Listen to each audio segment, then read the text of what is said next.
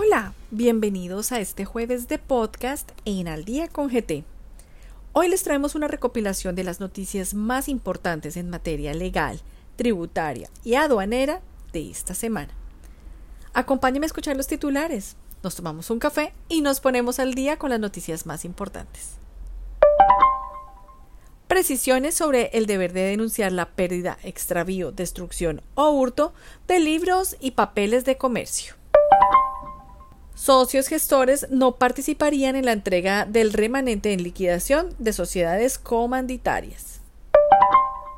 Formulario para la declaración anual consolidada de los contribuyentes del Simple. Se definen los obligados a suministrar información acerca de los sujetos pasivos de los impuestos predial unificado y sobre vehículos automotores en Bogotá. ¿Están grabados a la tasa mínima de tributación los recursos de riesgos laborales? Los contribuyentes de ICA en Bogotá están obligados a suministrar información de los ingresos obtenidos fuera de esta jurisdicción. Los actos de comercio se entienden realizados en el mismo municipio en que se produjo el pago. ¿La protección animal se considera actividad meritoria del régimen tributario especial? Se considera admitido el recurso de reconsideración presentado extemporáneamente cuando el auto inadmisorio fue notificado fuera del tiempo. Departamentos y municipios podrán adoptar el tributo territorial para financiar los fondos cuenta de seguridad. DIAN fortalece controles y auditorías en tributación internacional y aumenta capacidades en acuerdos anticipados de precios de transferencia se actualizan algunos de los requisitos específicos del origen del TLC entre Canadá y Colombia. Precedente jurisprudencial sobre declaraciones de corrección en caso de aranceles aduaneros. No se configura la sanción de omisión por información el envío extemporáneo del informe local o maestro en la documentación comprobatoria de precios de transferencia. Comencemos. Precisiones sobre el deber de denunciar la pérdida, extravío, destrucción o hurto de libros y papeles de comercio. En caso de pérdida, extravío, destrucción o hurto de los libros y documentos de comercio, el ente económico está obligado a presentar la respectiva denuncia ante las autoridades competentes, según lo señalado por la Superintendencia de Sociedades, de allí que, en el caso en que no sea posible realizar la respectiva denuncia, el ente económico estará obligado a demostrar suficientemente dicha imposibilidad en caso de exhibición de los libros.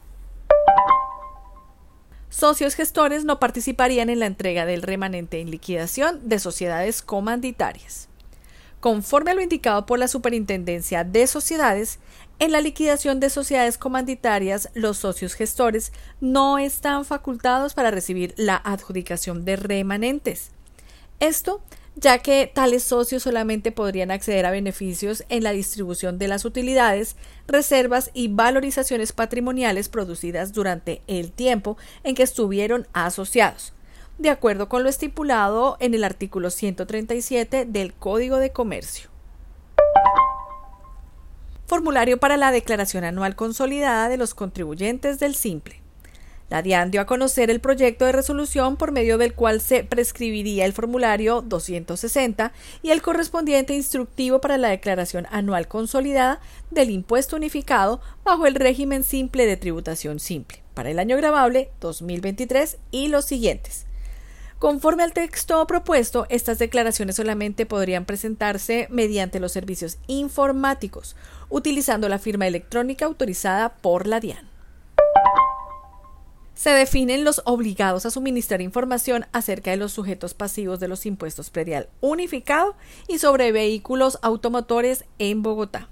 La Secretaría Distrital de Hacienda de Bogotá publicó la resolución por medio de la cual se establecen los sujetos obligados a suministrar información a la Dirección Distrital de Impuestos de Bogotá, DIB, en relación con los impuestos predial unificado y sobre vehículos automotores.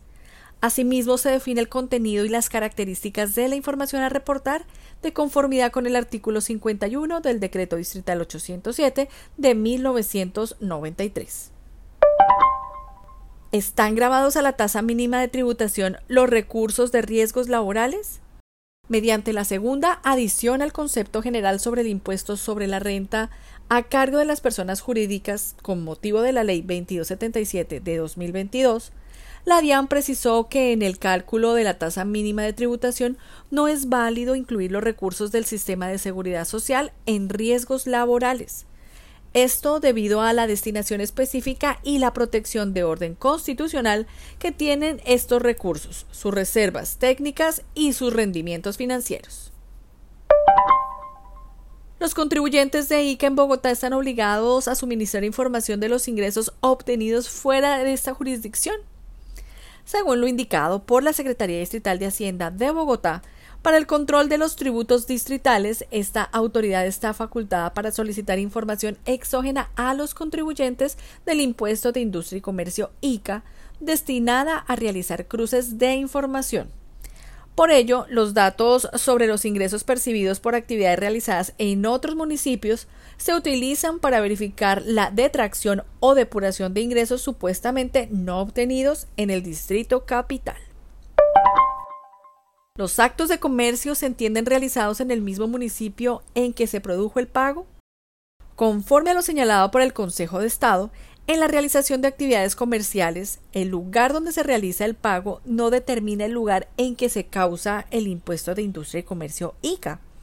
Esto, pues, no hace parte del perfeccionamiento de la venta y por tanto no es suficiente para demostrar la realización de actos de comercio en la jurisdicción del municipio.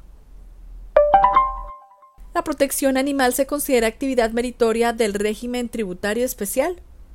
De acuerdo con lo conceptuado por la DIAN, la protección animal se entiende prevista entre las actividades meritorias definidas en los numerales 6 y 10 del artículo 359 del Estatuto Tributario, solamente cuando sea una actividad orientada a la protección de la diversidad e integridad de la flora y fauna.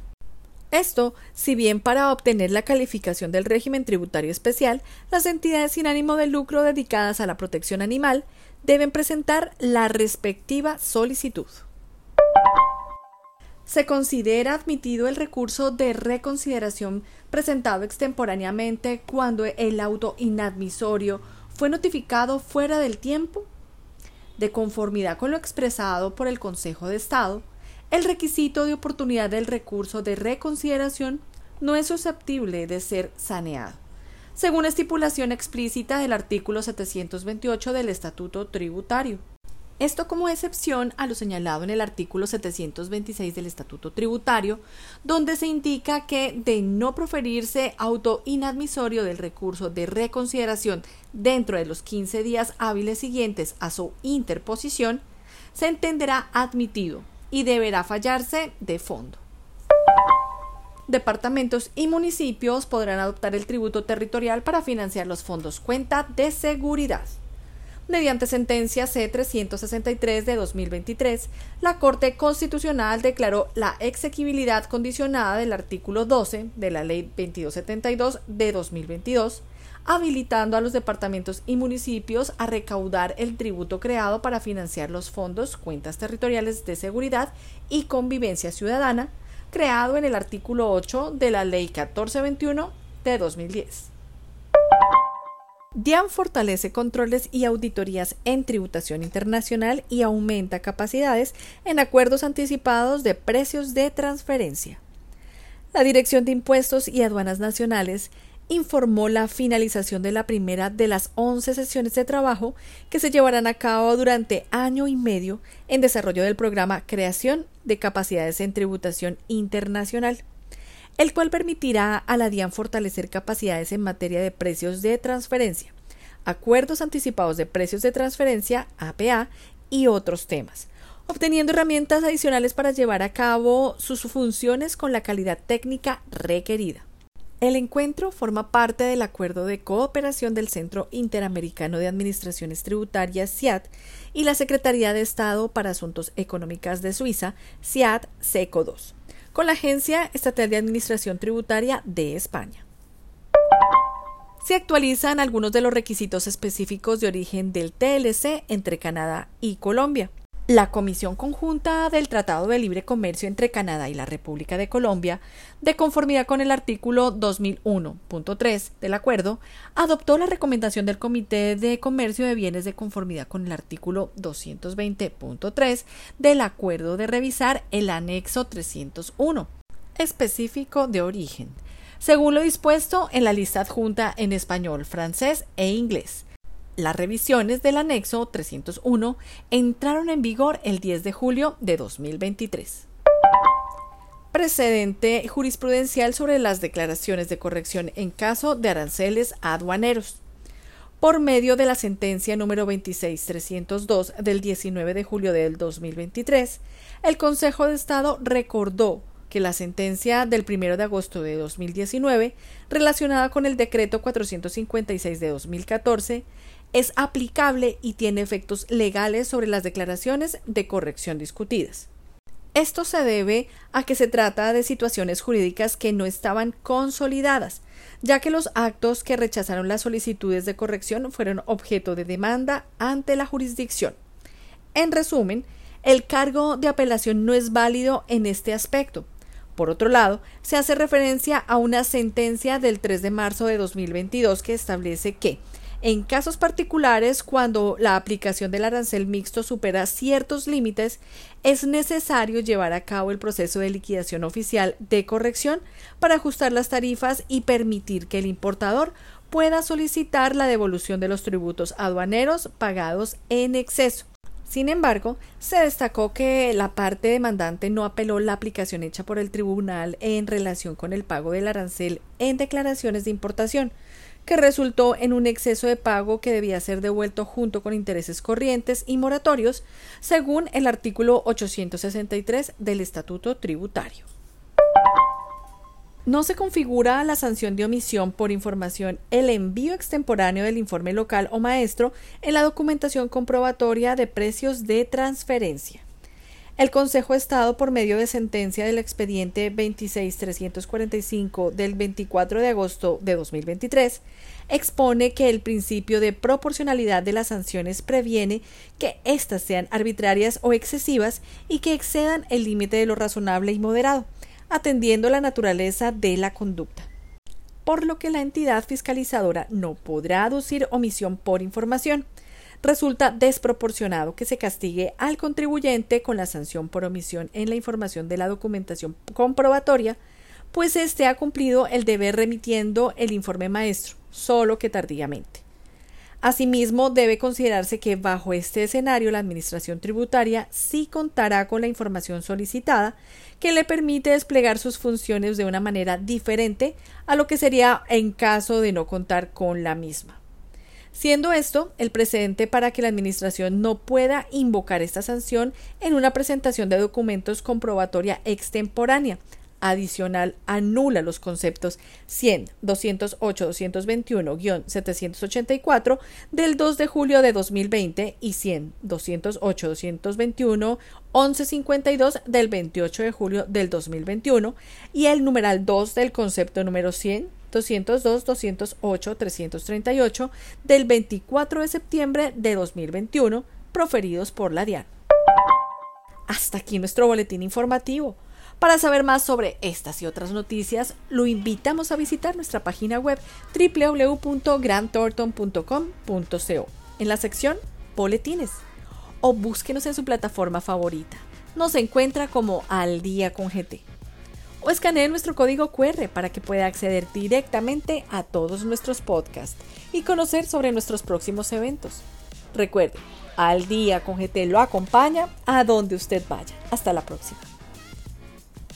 Los boletines generados por Grant Thornton son solamente informativos y no configuran sesiones de ningún tipo de manera que no se seamos responsables por interpretación o por el uso que se haga de eso. Las noticias publicadas pueden estar sujetas a cambios.